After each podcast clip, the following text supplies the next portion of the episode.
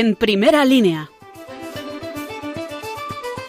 Con José Antonio Méndez y su equipo.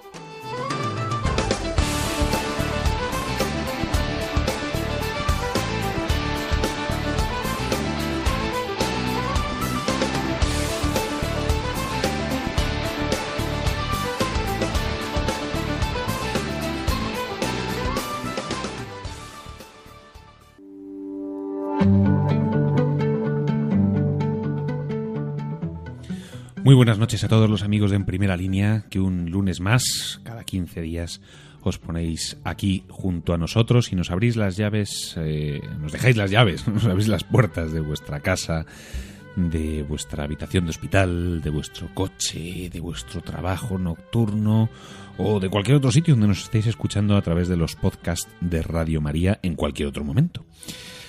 Mm, para mí es hoy un día especial porque, bueno, pues ya llevamos unos cuantos programas juntos y venía pensando que quería compartir con vosotros una experiencia bastante personal, que es la experiencia del sufrimiento cercano. Eh, bueno, pues digamos que mi familia, mi mujer y yo, estamos atravesando un momento complicadillo de salud, ¿eh? complicadillo de salud. Me vais a permitir que no entre en muchos más detalles. Pero eso me ha llevado a pensar que cuántas veces escuchamos y decimos eso de, bueno, lo importante es tener salud. Cuando uno está esperando un niño, como también en nuestro caso, por ejemplo, eh, siempre hay gente que te dice, bueno, lo importante es que venga bien. Cuando tienes otro tipo de dificultades, bueno, pero que tengamos salud. La salud y el bienestar físico es una de las idolatrías de nuestro tiempo. Hoy sacrificamos nuestro dinero, nuestro tiempo, nuestra, pues, pues, pues, pues, nuestra cabeza, nuestros pensamientos a ese tótem, a ese ídolo, que es la salud física, el bienestar físico. Esto no es algo nuevo, eh, cuidado, esto ya lo decía Nietzsche en Así habló Zaratustra, que el hombre sin Dios acaba buscando ídolos y uno de ellos es la idolatría de la salud física. Tal vez eh, nos cuesta hacer ayuno en cuaresma y ofrecérselo al Señor.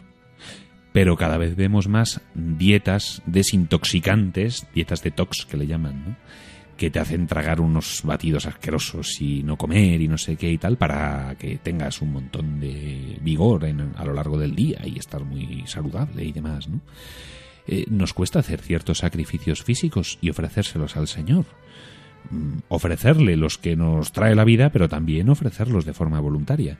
Sin embargo, vemos cómo hay gente que es capaz de matarse y de machacarse en un gimnasio para estar eh, físicamente saludables y fenomenal, ¿no? Y levantan pesas y levantan no sé qué tal, y luego a veces les cuesta levantar un dedo por el otro.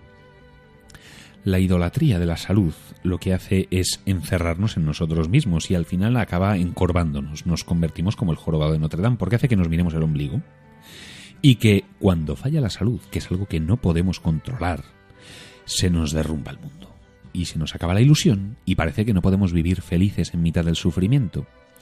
Seguro que tú que me escuchas tienes situaciones cercanas de sufrimiento físico y de enfermedad, tal vez tú mismo. Y sabes perfectamente que la vida sigue, ¿Qué es más dura? Pues sí, pero que la vida sigue. Porque lo importante no es la salud. Lo importante es tener salud. No, no es verdad. Lo importante es que pase lo que pase, vivamos cerca de Dios. Que la cruz, que forma parte de la vida y que es un instrumento de tortura y que es algo indeseable y que ninguno queremos, cobra otra dimensión cuando en ella vemos al crucificado. Mira, yo le dejo a los teólogos esto de si Dios ha venido a darle sufrimiento, sentido al sufrimiento o... A mí eso se me escapa. Lo que sé es que cuando sufres y lo haces con Cristo, el sufrimiento se colma de presencia y de amor, de su amor que te sostiene y del amor de la Iglesia que te acompaña. Si tú sufres, si estás sufriendo un problema de salud, pide ayuda a la Iglesia. Pide a otros que recen por ti.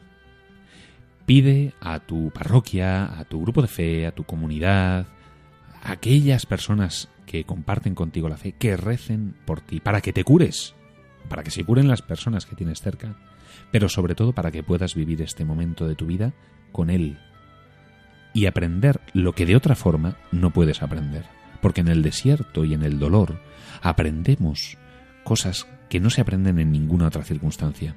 Lo importante no es tener salud. Lo importante no es sacrificar tu vida a un ídolo. Es que pase lo que pase, pase lo que pase, puedas vivirlo siempre agarrado a la mano del Señor crucificado, que es el resucitado, y meter tus heridas por su costado abierto.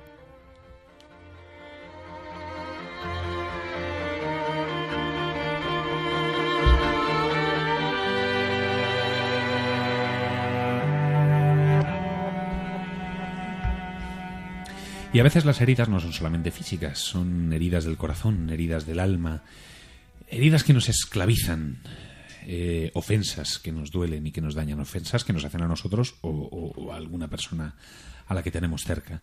Y sobre eso, sobre la experiencia de ser ofendidos y del perdón, hoy quiero hablar con vosotros, con el equipo habitual del programa, que es el equipo, como sabéis, de la revista Misión. Isabel Molina Estrada, directora de la revista Misión, muy buenas noches. Buenas noches, José Antonio.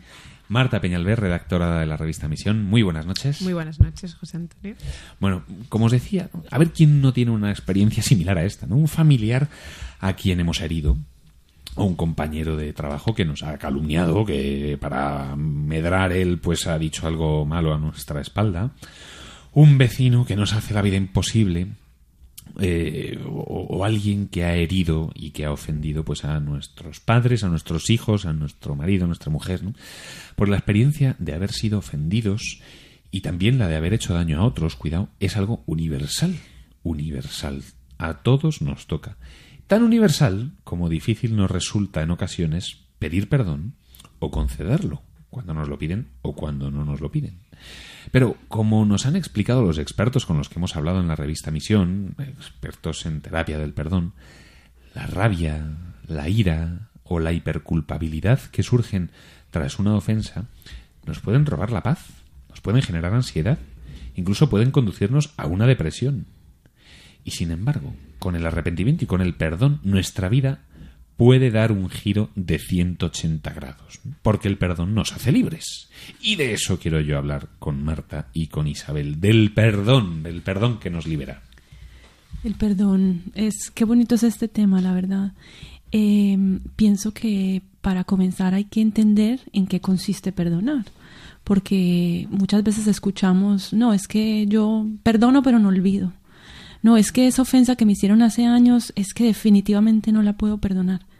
Y es normal que el corazón a veces eh, le cueste ceder, ¿no? Porque el dolor puede ser muy intenso. Pero no hay que malentender este tema porque en realidad el perdón es un acto de la voluntad, es una decisión. Eh, tú decides perdonar, aunque te siga doliendo, aunque a lo mejor no puedas olvidar entonces no pasa nada. O sea, lo importante es dar el paso de liberarte de, de esa carga, ¿no? Y a, a, través del sacramento de la confesión, nosotros los católicos tenemos un regalazo enorme. Contamos con esto porque en realidad tú vas y pones todo eso que llevas en el corazón, que todas las ofensas que le has causado, primero que todo a él, ¿no? Y a las personas que tienes a tu alrededor.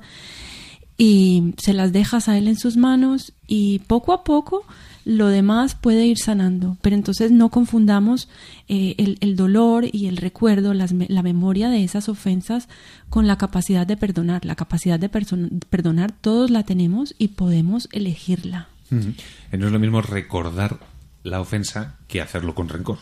Eh, aquello de, hoy hace 15 años y 3 días que me llamaste rencoroso, ¿no? O sea, son cosas, son cosas diferentes, ¿no? Sí, pero es una, perdona, es una batalla permanente, o sea, de repente, aunque haya una ofensa que hayas perdonado, te puede volver la tentación de, de sentir el dolor, ¿no? El dolor de... es lo que tú decías y nos lo comentaba un experto. El, el, perdón es voluntario, pero el olvido no. No podemos elegir lo que olvidamos y lo que no olvidamos. Lo que sí podemos elegir es si yo te perdono esto, no significa que eso no me duela, ¿no? Eh, comentaba, era un sacerdote que decía que a veces en el confesionario pues venía gente eh, culpándose por no haber olvidado una ofensa o porque cuando recordaba un hecho que le habían hecho y que él había perdonado, pues que le seguía doliendo, ¿no? Pues es que eso es normal, te puede doler una ofensa o te puede doler eh, que tu marido o tu mujer te hayan fallado en un momento, pero eso no significa que no lo hayas perdonado. Lo natural, evidentemente, es que las cosas que nos han dolido, pues duelan, ¿no? Y otra cosa de, esto que quería, que me encanta, ¿no? Que es una frase también que creo que nos lo, nos la decía Elena Sánchez que es una psicóloga. Elena Sánchez Chamizo, una psicóloga experta en terapia del perdón. Pues decía una frase y que a mí me. es una cosa que desde que tocamos este tema siempre me gusta recordar, que es que así como a nosotros nos siempre, o sea, a nuestro alrededor, ¿no? Siempre suceden cosas que tenemos que perdonar también hay cosas que nos, nos, tienen que perdonar a nosotros, ¿no? Que no debemos olvidar que nosotros también somos los perdonados en algunas ocasiones, ¿no? Y que aunque muchas veces como te tengo que perdonar, tengo que perdonar, también hay gente que te tiene que perdonar cosas a ti, ¿no? Y que debemos tener ese punto de humildad y cuando eh, estamos en disposición de perdonar a alguien, ser conscientes de cuántas veces nos han tenido que perdonar a nosotros también algo. Es verdad que, como decía Isa, la decisión de querer perdonar es un acto de la voluntad. Es decir, yo quiero perdonar. Otra cosa es que luego podamos perdonar, ¿no? Porque efectivamente hay ofensas que son muy graves y que, bueno, pues como nos explicaba Jesús Higueras, un sacerdote el que consultamos para este reportaje, hay ofensas tan grandes que, en ocasiones llegar a perdonar solo es posible con la gracia de Dios, ¿no? Lo que pasa es que la gracia de Dios no es una varita mágica. Exige de nuestra, de nuestra responsabilidad, existe de, de nuestro asentimiento, ¿no? Y decir, mira, yo esto no soy capaz de hacerlo, pero querría, querría poder perdonar, no querría.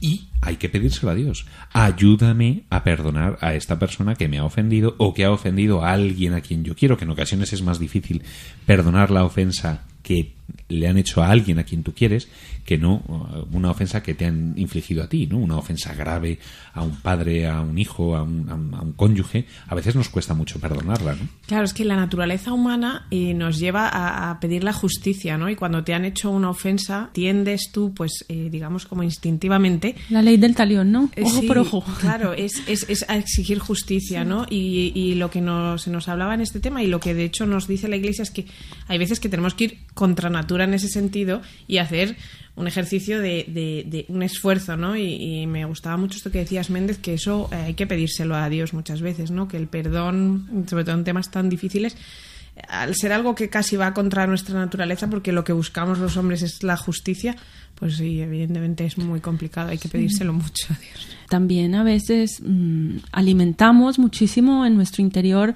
eh, toda esa parte negativa y, y, inclusive no de estar intentando como deshacernos de eso, sino de alimentarlo, alimentarlo y eso dificulta muchísimo el perdonar. Entonces pienso que tenemos que intentar llenar el corazón y la, y la memoria con sobreabundancia de recuerdos bonitos, ¿no? Si una persona que te hizo daño, pues lo que primero se te viene a la mente fue la ofensa por la cual dejaron, dejó de existir esa amistad, ¿no?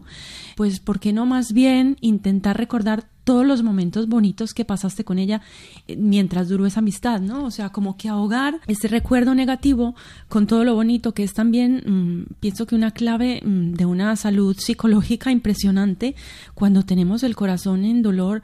Si pones eh, primero, si te dedicas a agradecer, agradecer, a dar gracias todo el día por todas las cosas bonitas que nos pasan, va muriendo todo lo, lo malo, ¿no? Lo que, lo que nos causa dolor. Además, el perdón tiene efectos, ¿no? O sea, cuando no perdonas, sufres porque vas almacenando pues un resentimiento que te hace infeliz, ¿no? La rabia, la ira, la hiperculpabilidad, también por no pedir perdón, ¿no? El, estar fustigándonos permanentemente por saber que hemos hecho las cosas mal, ¿no? Todo eso que surge tras una ofensa pueden robarnos, efectivamente, como decías tú, Isa, la paz psicológica y también la paz espiritual, ¿no? Pueden generar ansiedad, nos dicen los expertos, conducir a una depresión, ¿no? Sin embargo, cuando perdonas conscientemente, pues estás primero más a gusto contigo mismo. Aumenta tu autoestima confías más en los demás, tienes más seguridad eh, a la hora de tomar decisiones porque cambias el, recelo por la disposición de volver a perdonar en, un momento dado, ¿no? Los beneficios físicos incluso del perdón están constatados por, por distintos estudios, ¿no? Eh, pues mejora incluso el ritmo cardíaco, se reduce el estrés, la tensión, se mejora el descanso, un montón de cosas, pero sobre todo en quien perdona de corazón lo que se produce es una enorme paz y una sensación de libertad, de liberación. Yo quería comentar eso, ¿no? Que había hasta un instituto del perdón o algo así en Estados Unidos que ha hecho estudios los últimos años que ya demuestran que el hecho de estar en paz con eh, las personas de alrededor no es que mejore la salud, sino que no estar en paz empeora, ¿no? Eh, cuadros de estrés que derivan en problemas hasta físicos, ¿no? Y me gustaba esto, ¿no? Que la ciencia, hasta la ciencia se está dando la vuelta a este fenómeno que es el perdón, que es un básico de nuestra fe, ¿no? Y que, y que ha demostrado que muchísimos cuadros de ansiedad, de, depresiones, de problemas físicos eh, están relacionados en cierto sentido con gente que tiene, pues, eh, por dentro un, resquemor que no logra superar y que al final, pues, deriva en problemas de salud reales. A veces no pedimos perdón porque nos da vergüenza. Y pues, es que cómo voy a, no, ahora andar pidiendo perdón, parece que uno se, se vuelve vulnerable o, tiene que reconocer con humildad que se ha equivocado, ¿no? Y es una cosa llamativa, porque el demonio nos quita la vergüenza para pecar y nos la devuelve para reconocer el pecado. Es decir, lo que debería darte vergüenza no es reconocer que has obrado mal, sino haber obrado mal. Lo que debería eh, avergonzarnos y, y paralizarnos es el mal que vamos a cometer. Pero bueno, ya lo decía San Pablo, ¿no? A veces hacemos el mal que no queremos y no hacemos el bien que queremos hacer. Bueno, pues al menos si uno ha metido la pata, pues chicos, que esto es una cosa muy normal. O sea, si tú tienes que pedirle perdón a alguien porque la has liado parda, pues es que muy normal, si es que le pasa a todo el mundo. Ahora bien, de ti depende pedirle a Dios la, fortaleza y la humildad necesaria para reconocerlo y para pedirle, oye, te pido perdón. Además, decir, te pido perdón, porque decir discúlpame casi es que suena como más suave, ¿no? Pedir disculpas es por si te he ofendido, ¿no? No, pedir perdón es porque, porque he obrado mal. O sea, te pido perdón porque he obrado mal. Y disculpas, bueno, pues es una forma de decirlo, son sinónimos. Pero hoy muchas veces rehuimos de la palabra perdón por toda la carga que tiene, ¿no? Es decir, necesito pedirte perdón y necesito que tú acojas mi perdón, ¿no? Sabiendo además que la persona a quien tú has ofendido, en su libertad está también, eh, bueno, pues no acoger ese perdón, ¿no? Y tú tienes que, que, dar hecho eso por hecho, ¿no? Que el otro no te quiere pedir, o sea, no quiere acoger tu perdón, que Dios sabe que tú te has arrepentido, pero el otro no se lo acaba de creer. Bueno, pues esa herida queda en el otro corazón. Tú también puedes rezar por esa persona para que restaure su corazón, pero ya excede tu, tu capacidad de, en fin, de, actuación, ¿no? Al menos lo tuyo está en pedir perdón aunque el otro no lo haga. Yo creo que estaréis de acuerdo en que eh, pedir perdón es una experiencia de lo más liberador que hay. Vamos, yo cuando he pedido perdón o cuando se lo pido a, a mi marido, que me pasa muy a menudo, o sea, realmente es una cosa que de verdad es como soltar un peso, o sea que también un poco egoístamente es un gustazo, ¿no? Poder liberarte de esa losa y lo que decías tú, Méndez, quizá la otra persona no acepta ese perdón o, o, bueno, pues por, por, lo que sea no termina de creérselo, pero, pero ya si tu corazón se ha quedado libre de esa losa, es ya solo eso ya es una gozada. Sí, a mí en este tema me marcó muchísimo desde hace muchos años eh, la historia de una amiga que mm, su marido la dejó cuando tenía cuatro niños muy pequeños y se fue pues mm, de la casa a vivir con otra mujer, ¿no? Y ella me contaba eh, al cabo de los años que ella había ido un día al trabajo de, su marido y ella le había pedido perdón. Entonces decías, bueno, pero ¿por qué le pedía perdón si en realidad eh, cree uno que el de la gran ofensa había sido, había sido él, ¿no? Y ella vivía eh, con, una, eh, con una libertad total, absoluta, había eh, restaurado completamente su corazón, una persona con una capacidad de acoger y de dar amor a las personas infinita y que a mí personalmente me llenó la vida para siempre. O sea, su recuerdo de, su, de su testimonio mm, me marcó profundamente porque era una persona amorosa y lo sigue siendo todavía, todavía vive, sus hijos ya son mayores, también son amigos. Y, efectivamente eh, es como esta experiencia que tú dices de, de, dar, dar primero el paso, ¿no? No importa cuál sea la reacción de la otra persona. Si la otra persona no quiere perdonar, pues es que eh, esa persona es la que va a quedar encadenada en, su, en su dolor. Qué tristeza, pues tendremos que seguir rezando para que, para que también dé ese paso, pero, pero dar nosotros, nosotros liberarnos, ¿sí? No tener, tener esa humildad de ser capaces de pedir perdón, de dar el paso primero de pedir perdón por todo lo que nosotros hicimos también para causar que la persona pues hubiera cometido el, error que cometió. Es como ir desatando nudos, ¿no? O sea, en una situación que está muy enredada hay que ir poco a poco. Lo que está en tu mano, eh, pídeselo al Señor y, ve trabajando en ese sentido, ¿no? A mí me impactó mucho cuando llevamos a, tema de portada de la revista Misión el tema del perdón. el testimonio de José Luis Álvarez Santa Cristina. Así por este nombre seguro que muchos oyentes no lo asocian, pero si yo hablo de Chelis, pues muchos recordarán que fue miembro de ETA, un miembro además destacado de ETA, fue jefe de ETA. Eh, y, en fin, eh, una persona que tenía y que tiene, vamos, eh, en su historia, en, su pasado, pues crímenes mm, terribles, ¿no? Crímenes de, sangre terribles. Fue a la cárcel y allí se convirtió tuvo una experiencia profunda de, liberación y, y, se arrepintió, evidentemente dejó la banda terrorista ETA, pidió perdón a todas sus víctimas y empezó a cambiar de vida y hoy se dedica a cuidar a chavales, básicamente, eh, a chicos que vienen de, situaciones muy complejas. No es una historia de conversión de esas que ponen a prueba también nuestra capacidad de acoger el perdón de los demás ¿no? y el arrepentimiento de los demás, porque uno oye un asesino de ETA y dices, bueno, pues ojalá que le pase lo peor. No, bueno, pues, pues, eh, pues eso no es una actitud cristiana, ¿no? También tenemos que reconocer la conversión y el, arrepentimiento de aquellas personas que han obrado mal. ¿no? Em, yo conseguí ponerme en contacto con Chelis a través de su entorno muy inmediato y él nos hizo llegar a la revista siete consejos para pedir perdón, porque son a veces es muy complicado, ¿no? Y no hay ofensa, no hay ofensa que no pueda ser perdonada y por la que uno no pueda pedir perdón, ¿no?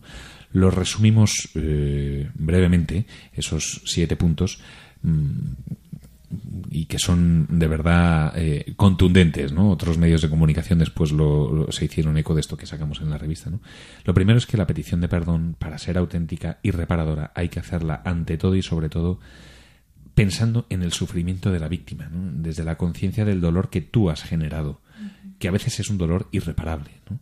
Eh, no en liberarte tú, sino en, poner tu corazón en el corazón doliente de la persona a la que tú has ofendido. El segundo consejo era que pedir perdón de forma sincera no obliga, como decíamos, a la víctima de tu ofensa a tener que otorgarte su perdón, ni siquiera a escucharte. Quien pide perdón de verdad no espera necesariamente que se le otorgue el perdón porque lo que es consciente es del daño que ha infligido y de la dificultad que a veces es enorme de la persona a la que tú has ofendido o de su familia para poderte perdonar. Pero tú sabes que estás en deuda con ellos y con Dios y por eso les pides perdón. Aunque pedir perdón, que este sería el tercer punto, no constituye una, una exigencia, digamos, para, para la víctima, ¿no? Pues bueno, puede ser una oportunidad para que esa memoria de la que hablabas tú, Isabel, del daño que hemos sufrido, bueno, pues se asiente, que se avance en la labor de duelo, de restaurar ese, ese, esa herida, ese dolor, ¿no? A veces incluso grave, y que se construya una paz reparadora. Es decir, el hecho de que tú pidas perdón es un primer paso para la otra persona.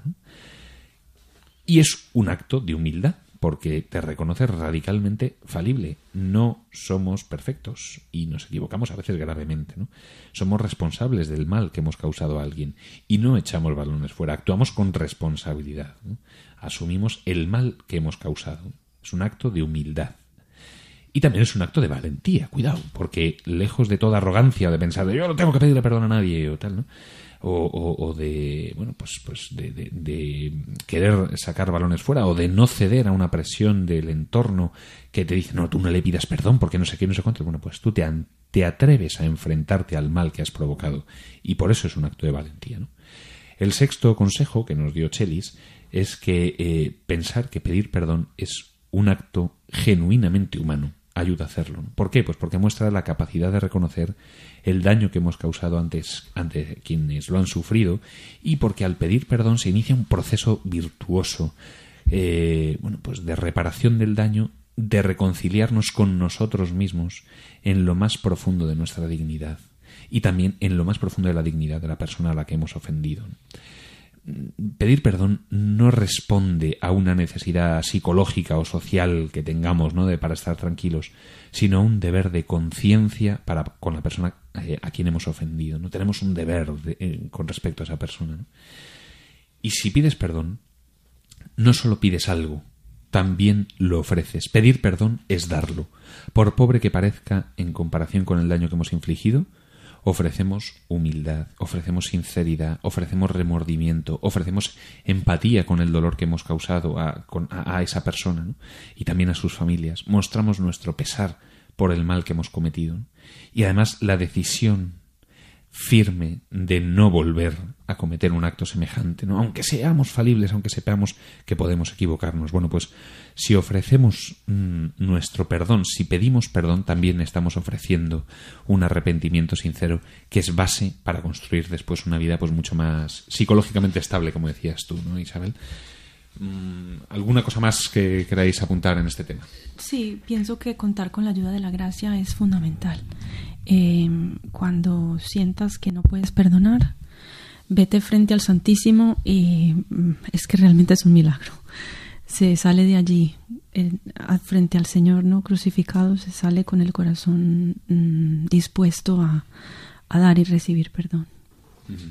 Sí, yo también quería decir eso que que eh, el perdón, el, conceder el perdón y el pedir perdón, pues te, la gracia te la otorga Dios porque humanamente es que es muy complicado. Entonces, bueno, pues invitaría a los oyentes a pedirlo, a rezarlo y si alguno está en una situación complicada en la que sienta la necesidad de pedir perdón y no pueda o, alguien le haya ofendido, pues que lo rece y que seguro que, mejora esta situación. Además, este tiempo litúrgico que estamos viviendo y que tenemos por delante es muy propio. ¿eh? Primero para empezar a pedir perdón a Dios por nuestros pecados y después a dar un poquito de lista ¿eh? de a quién tengo yo que pedir perdón, a quién tengo yo que pedir perdón.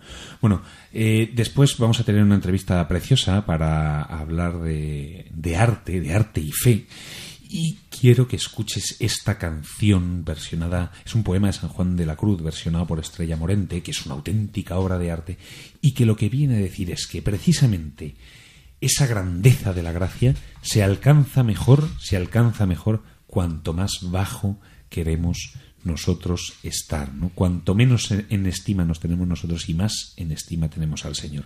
Disfrutadla porque es una verdadera obra de arte y una maravilla.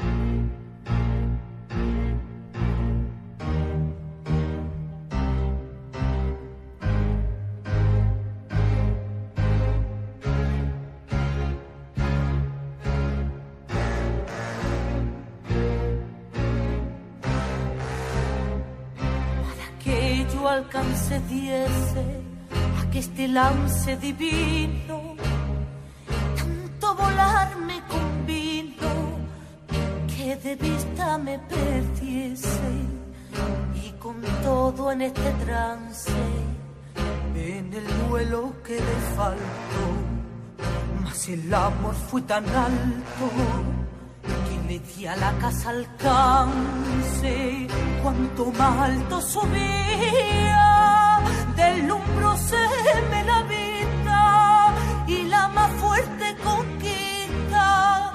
En oscuro se hacía, más por ser de amor el lance, di un ciego oscuro salto. Y fui tan alto, tan alto que le di a la casa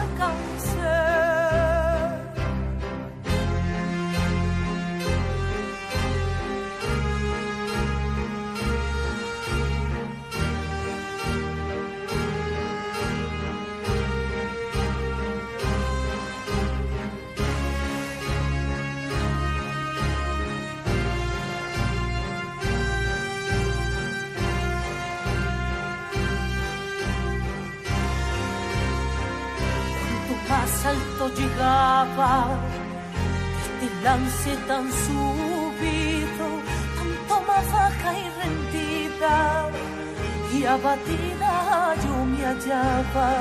Dije no habrá quien alcance y abatíme tanto y tanto que fui tan alto, tan alto que le di a la casa alcance una extraña manera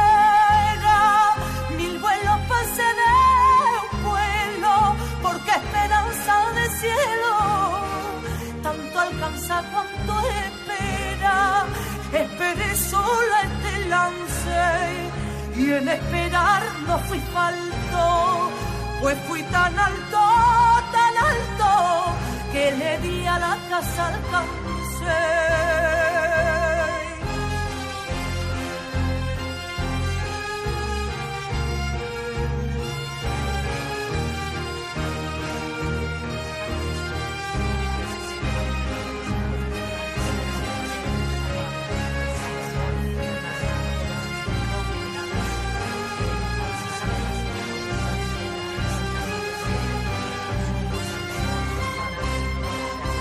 Una extraña manera. Mil vuelos pasan en un vuelo, porque esperanza de cielo tanto alcanza cuanto espera. Esperé sola este lance y en esperar no fui falto, pues fui tan alto, tan alto, que le di a la casa alcancé por una extraña manera. Pasé de un vuelo, porque esperanza de cielo tanto alcanza cuanto espera. Esperé sola este lance y en esperar no fui falto, pues fui tan alto, tan alto, que le di a la casa alcance. Madre mía, con todo lo alto nos quedamos, ¿eh? con todo lo alto aquí con Estrella Morente, que es un pórtico fantástico, como os decía antes, para hablar de arte y de arte y fe, que es lo que vamos a hablar ahora. eh, aquí en, ahora casi ya eh, más cerca de la medianoche que de las 11 de la noche, eh, con dos mujeres extraordinarias que son unas enamoradas del Señor, lo primero. Y luego además, pues dos fenómenos en cada una en, en su ámbito. Buenas noches, María Diufaín. Buenas noches, José Antonio. Buenas noches, Elena Martínez Acitores. Buenas noches, José Antonio. Pues eh, Elena y María son, la- eh, en fin, no solamente las voces que nos van a acompañar para explicarnos qué es arte y fe, sino dos de los motores principales de esta asociación recién nacida, prácticamente recién nacida, Sí. em, y que se dedica y, y- y tiene como misión la creación artística, entre otras cosas porque María es pintora y es una extraordinaria pintora. Bueno, bueno. Normalita. Bueno, l- antes de que explique yo qué es arte y fe, quiero que me lo expliquéis vosotras. ¿Qué es arte y fe? Pues Arte y Fe es una asociación que nace eh, con la inquietud de evangelizar a través del arte, del arte contemporáneo, con artistas contemporáneos que sean católicos y que tengan experiencia de fe en su vida y que mm, podamos, bueno, pues transmitir en nuestro tiempo, con el lenguaje de nuestro tiempo, pues la belleza de nuestra fe. Eh, Básicamente, muchas más cosas, pero así ya te he lanzado una. ¿Y por qué nace arte y fe? ¿Cuál es el, el- el origen y el objetivo de arte y fe? Bueno, pues nace de la inquietud de unos cuantos amigos que, bueno, pues somos amigos porque casi todos eh, somos de cursillos de cristiandad y el carisma de cursillo de cristiandad, uno de ellos es la amistad y bueno, pues los amigos es lo que tiene, que se ven y que hablan, ¿no?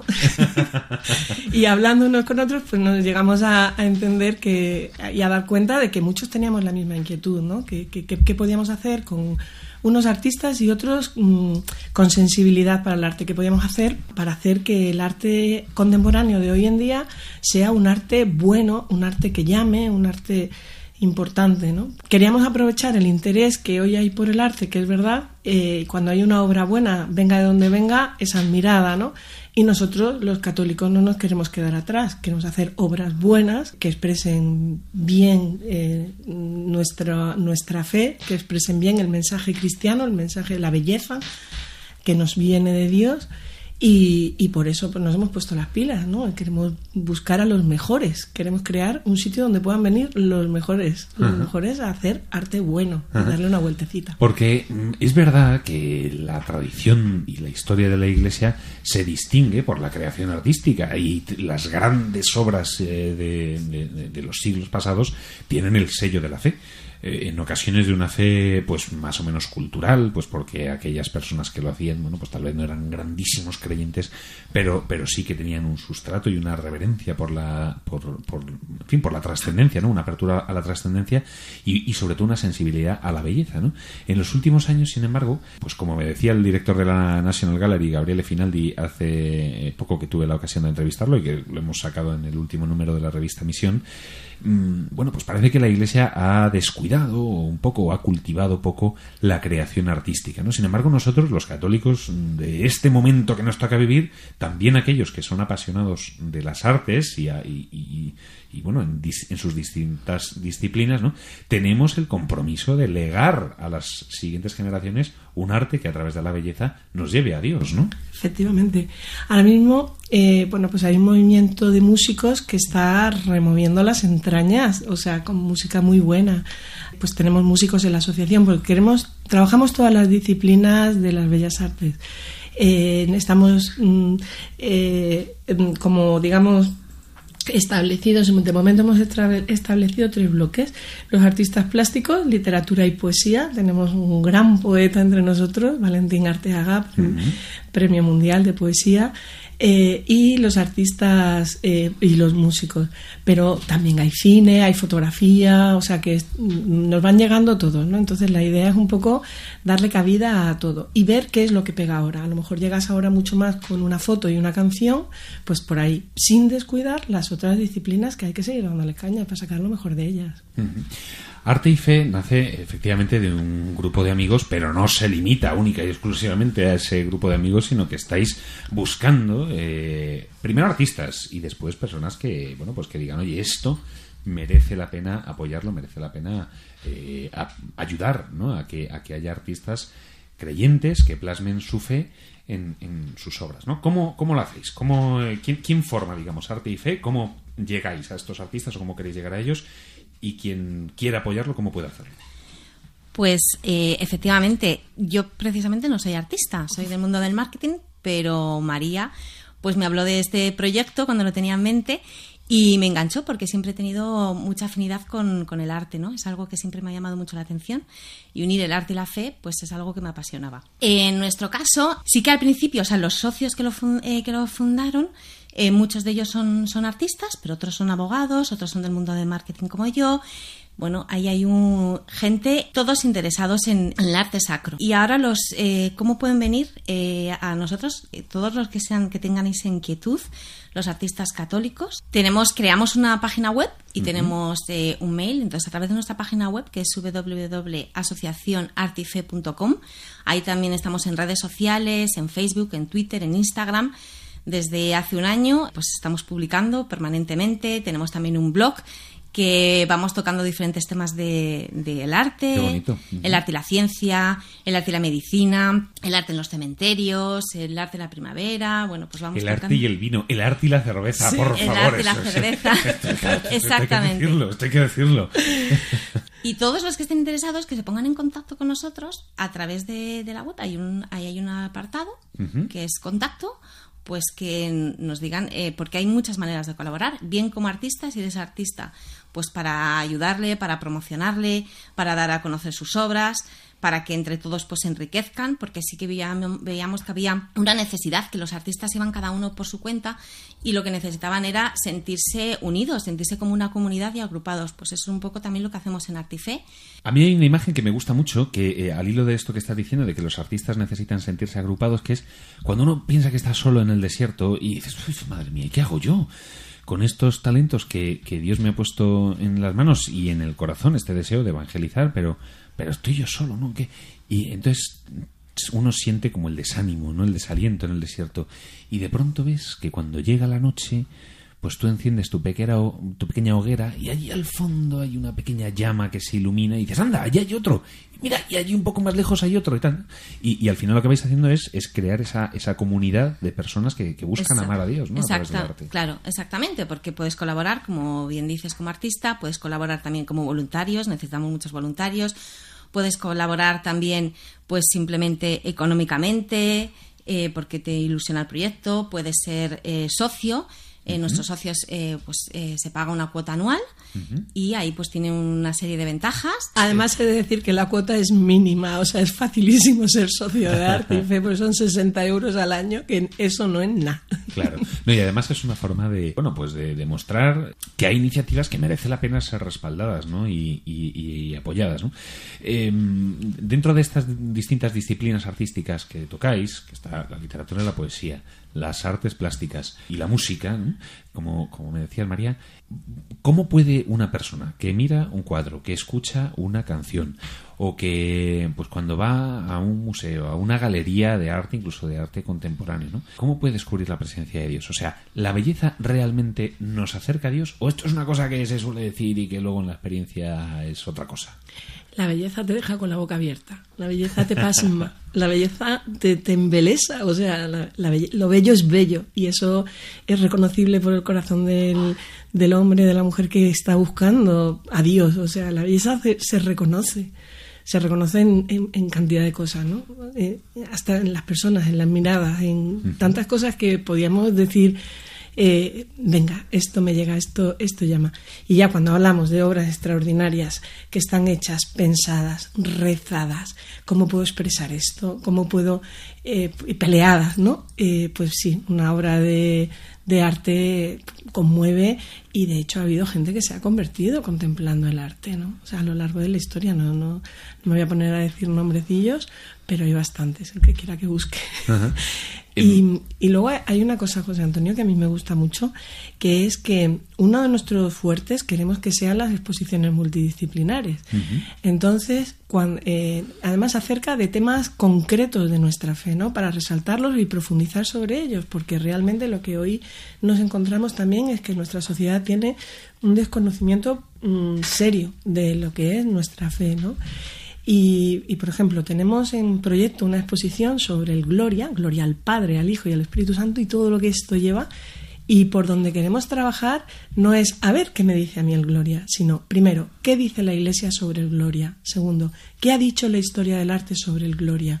Y con esos documentos en la mano, los artistas que se quieran liar a ello, eh, podamos mm, trabajar en una línea mm, correcta, coherente, concreta, que, no sea, porque el arte puede ser mal utilizado también, igual que puede ser bien utilizado, puede ser mal utilizado, que sea, eh, que vayamos en la línea de engrandecer y hacer eh, obra bella, ¿no? Para que salga de verdad. Pero no solamente los plásticos, sino también desde la poesía, las, las exposiciones que sean, queremos que, perdón, queremos que sean multidisciplinares porque eh, hay quien le llama más la pintura, hay quien le llama más la poesía, hay quien le llama más la escultura, o sea que en la medida de que podamos expresar cada aspecto fundamental del Gloria con una disciplina, o sea, tampoco queremos meter todas porque si no nos vamos a volver locos, vamos, esto nos ponemos en manos de comisarios que saben mucho de esto, ¿no? Pues siempre encontrarás por dónde llegar, ¿no? O sea, siempre habrá más posibilidades de poder llegar. Y luego queríamos que el recorrido de la exposición sea la catequesis, la catequesis sobre el Gloria, ¿no? Entonces, eh, pues a esto aspiramos y estamos ahí luchando por ello. pero- Es un poco como, como te estaba escuchando y estaba pensando en Gaudí, ¿no? cuando él, en la Sagrada Familia, por ejemplo, en otras obras, Es eh, lo que hacía era sacar los retablos a las fachadas para dar esa catequesis directamente a la calle. Sí, o sea, ni, sí, sí. ni siquiera había que esperar ya a, a que la gente entrara en el templo. Que el retablo estuviera fuera, que la imagen estuviera fuera, que te Sí. llamara la atención. ¿no? Esa catequesis a través de la imagen, a través de la belleza en sus distintas disciplinas. ¿no? Sí, Eh, sí, porque no podemos perder de vista que el fin fundamental de arte y fe es la evangelización a través del arte. Tú, que eres pintora, y como digo, además pintora un poco de, de tipo impresionista, Sí, bueno. eh, ah, yo he visto muchas obras de María Dufay y me gusta mucho. En el proceso de creación artística, el que sea, ¿no? En este caso, bueno, a través de la pintura, pero en el proceso de creación artística, uno siente también la inspiración del Espíritu Santo, se siente de algún modo eh, arte y parte y, y- y- y, en fin, integrado en la actividad creadora del Espíritu Santo. Pues mira, si la pides, sí. Esto es como todo, hay que pedir. Yo tengo una, una costumbre que es felicitar a todos mis amigos en todas las navidades a través de una eh, felicitación de Navidad que hago expresa y que muchos de ellos se las imprimen, las coleccionan, las reenvían a sus otros amigos y tal. Y yo cuando llega Adviento ya me planteo mi felicitación de Navidad para, para mis amigos, que es mi regalillo de Navidad. Y desde luego antes de hacerlo estoy ahí mm, rezando y diciendo, venga Señor, venga, ¿qué, qué expresamos? ¿Qué, qué, qué- quieres que busquemos por aquí? ¿Qué, que haz que hazlo tú posible, porque yo no me siento capaz, ¿no? Pero hazlo tú posible, lleva tú el pincel. ¿Por dónde vamos? ¿Por la ternura? ¿Por las líneas? ¿Por la fuerza? ¿Por dónde vamos? Y bueno, y así vamos. Y no sale ni una igual, la verdad. Y Además salen muy bonitas, ¿eh? salen muy bonitas. Eh, Elena, tú eres experta en marketing. Eh, Bueno, lo intento. Sí, lo es, lo es. Mm, hay muchas veces que tratamos de presentar las iniciativas de iglesia pues de la mejor forma posible, pero a veces digamos como que nos falta un poquito de, técnica y de precisión ¿no? y de tomarnos las cosas en serio. Eh, también a la hora de captar fondos. Yo sé que te estás eh, formando en fundraising, es decir, en captación de fondos, en recaudar fondos para sostener las obras buenas.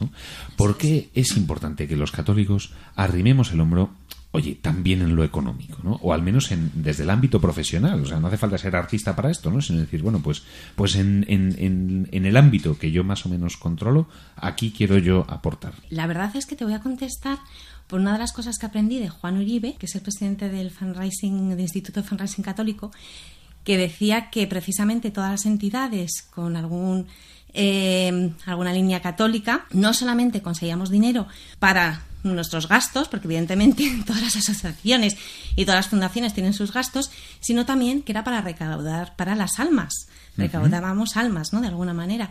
Pues eso es lo que hacemos. El fin de la asociación es evangelizar, como ha dicho María, a través del arte entonces, nuestro, nuestro fundraising o nuestra captación de fondos, al final y al cabo, aunque cubramos nuestros gastos, también lo hacemos para todas esas personas, para acercarles a Dios. Pues mm, María Diufaín, pintora, Elena Martínez, editora, eh, editores, eh, experta en marketing, ambas dos de la Asociación Arte y Fe. Muchísimas gracias por habernos acompañado aquí esta noche en Radio María, En Primera Línea. Y ya sabéis, todos los artistas católicos que nos estéis escuchando, aquellos que tengáis inquietud artística y de creación, a buscar en la Asociación Arte y Fe por Internet y a dar gloria a Dios con nuestra capacidad artística, con los talentos, a aquellos quien los tenga. Muchísimas gracias por acompañarnos esta noche. Gracias, a, ti. Y ahora os voy a dejar con una canción de Melendi que viene muy al hilo de lo que hemos contado antes eh, sobre el sufrimiento, que se llama Por encima de la bruma y que él ha querido dedicar a todas las personas que están bregando contra la enfermedad, contra el cáncer. Creedme si os digo que sé lo que ayuda el apoyo y la oración de las personas cercanas cuando se tiene eh, esta enfermedad. Eh, cerca, tocándote y mordiéndote los talones todos aquellos que estéis en una situación similar, os puedo garantizar que el equipo que hace en primera línea os dedica con todo el cariño esta canción y sobre todo que rezamos por vosotros, que rezamos por vosotros, que la iglesia entera está al lado de las personas que sufren Da igual que sea esta la enfermedad de cáncer o cualquier otra enfermedad. Si tú que nos escuchas estás sufriendo por una enfermedad, quiero que sepas que quienes hacemos este programa con todo el cariño, te ponemos en nuestras oraciones y te dedicamos esta canción para recordarte que Dios es capaz de transformar cualquier sufrimiento en una ocasión gozosa para dar testimonio y para vivir feliz en toda circunstancia. Solamente basta que se lo pidas y Él te lo concede. Es curioso y a la vez tan difícil de entender pero ahora veo por encima de la bruma. No me preguntes por qué, pero el tiempo ya no es tiempo y la duda ya no es duda. Quiero sentir y recuperar el tiempo que perdí. Olvidarme de las cosas que no importan Voy a volver a saltar y a sonreír, a ser aquel niño que fui, ya nada estorba. Soy valiente y tengo fe, por corazón llevo un lazo que nos une recordando cada beso, cada abrazo. Soy valiente al perdonar a todo aquel que me ha herido y a entender lo que aprendí, reinterpretando el camino. Soy yo mismo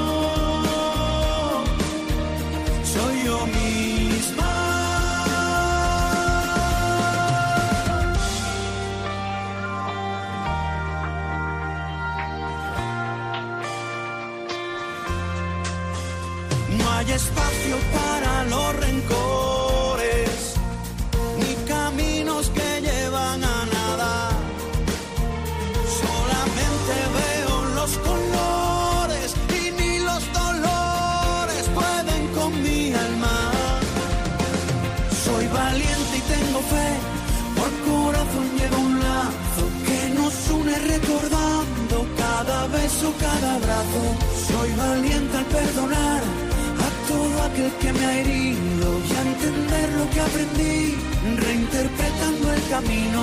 Soy yo mismo. Soy yo misma.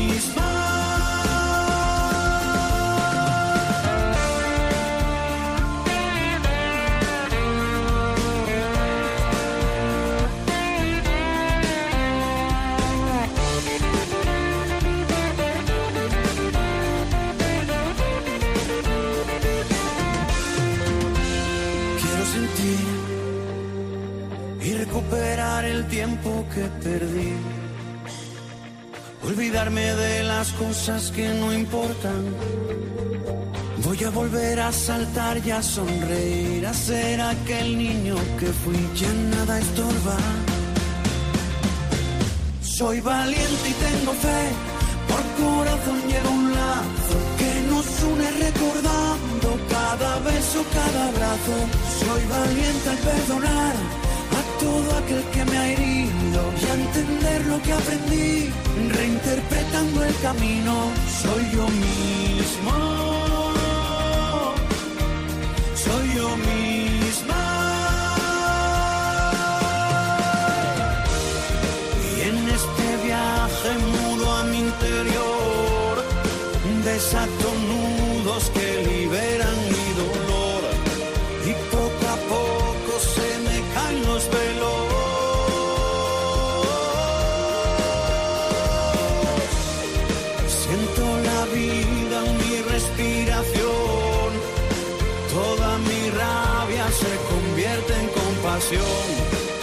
Mientras transformo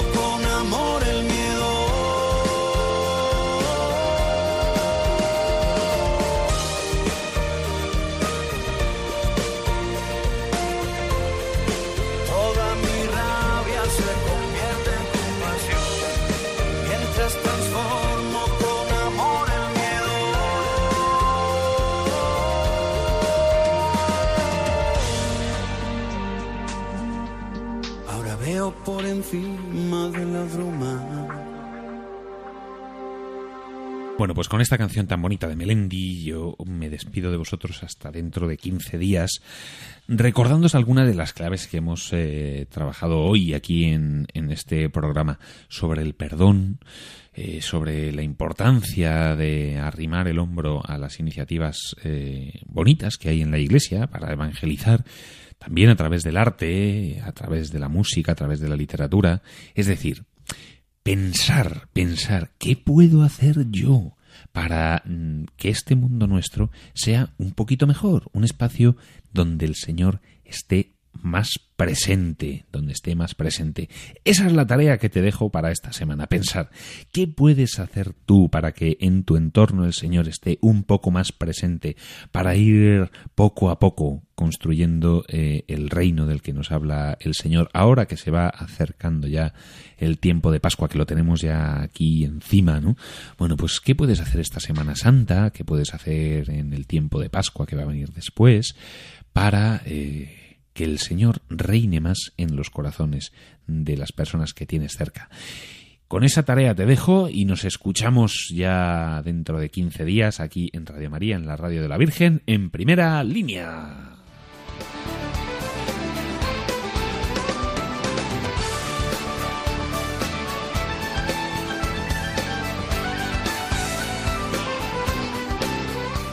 Así concluye En Primera Línea con José Antonio Méndez y su equipo.